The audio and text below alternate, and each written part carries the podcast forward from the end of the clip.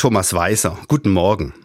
So langsam klingen sie heute aus, die tollen Tage. Denn heute ist Dienstag, der Fastenabend, der Tag, an dem Aschermittwoch schon um die Ecke kommt. Ich habe diesen Tag immer als einen Tag dazwischen empfunden. Klar, heute wird noch überall gefeiert, aber trotz allem ist zu spüren, es geht auf das Ende zu. Auch nicht schlecht.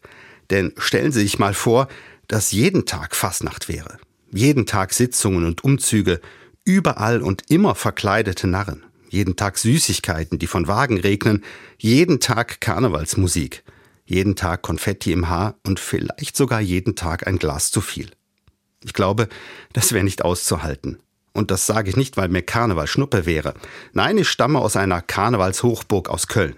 Ich habe fastelovend, wie man da sagt, mit der Muttermilch aufgesogen. Ich glaube, Karneval und diese Jeckentage, das funktioniert nur, wenn es gut dosiert wird. An diesen Tagen kann ich ein Bild davon kriegen, was es heißt, friedlich und ausgelassen miteinander zu feiern.